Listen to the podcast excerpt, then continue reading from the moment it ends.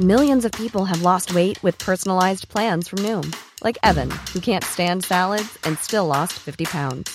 Salads, generally, for most people, are the easy button, right? For me, that wasn't an option. I never really was a salad guy. That's just not who I am. But Noom worked for me. Get your personalized plan today at Noom.com. Real Noom user compensated to provide their story. In four weeks, the typical Noom user can expect to lose one to two pounds per week. Individual results may vary.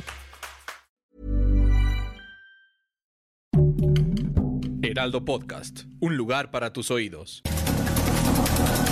Estas son las breves del coronavirus, la información más relevante sobre el COVID-19 por el Heraldo de México.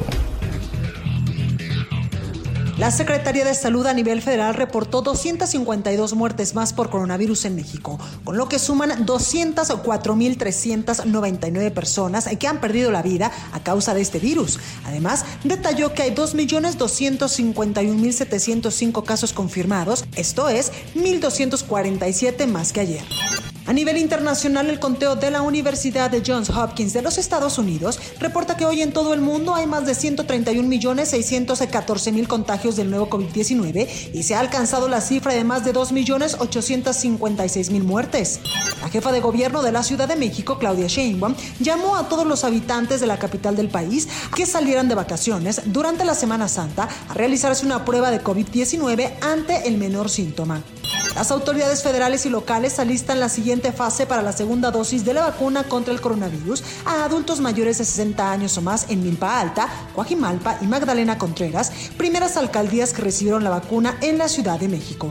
El presidente Andrés Manuel López Obrador aseguró que a pesar de que se está bajando mucho en el nivel de contagios de coronavirus, se tiene que esperar para ver los efectos que tiene la salida de miles de vacacionistas en Semana Santa. López Obrador criticó que los medios de comunicación hayan convertido en la nota principal la simulación de la aplicación de la vacuna a un adulto mayor en la Ciudad de México.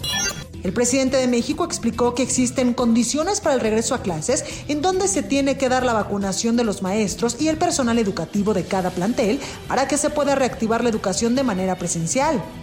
Chile determinó nuevas restricciones que incluyen fronteras cerradas, el aeropuerto desierto y un nuevo horario de toque de queda más estricto, que se suma a la cuarentena masiva para frenar la segunda ola de la pandemia de coronavirus que no da tregua al sistema hospitalario.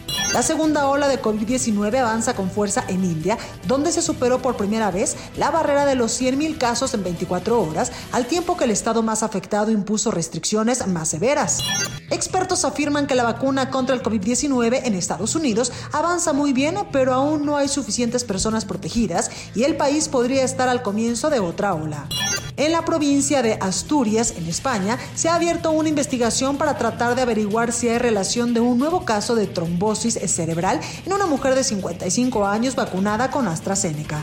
Para más información sobre el coronavirus, visita nuestra página web www.heraldodemexico.com.mx y consulta el micrositio con la cobertura especial.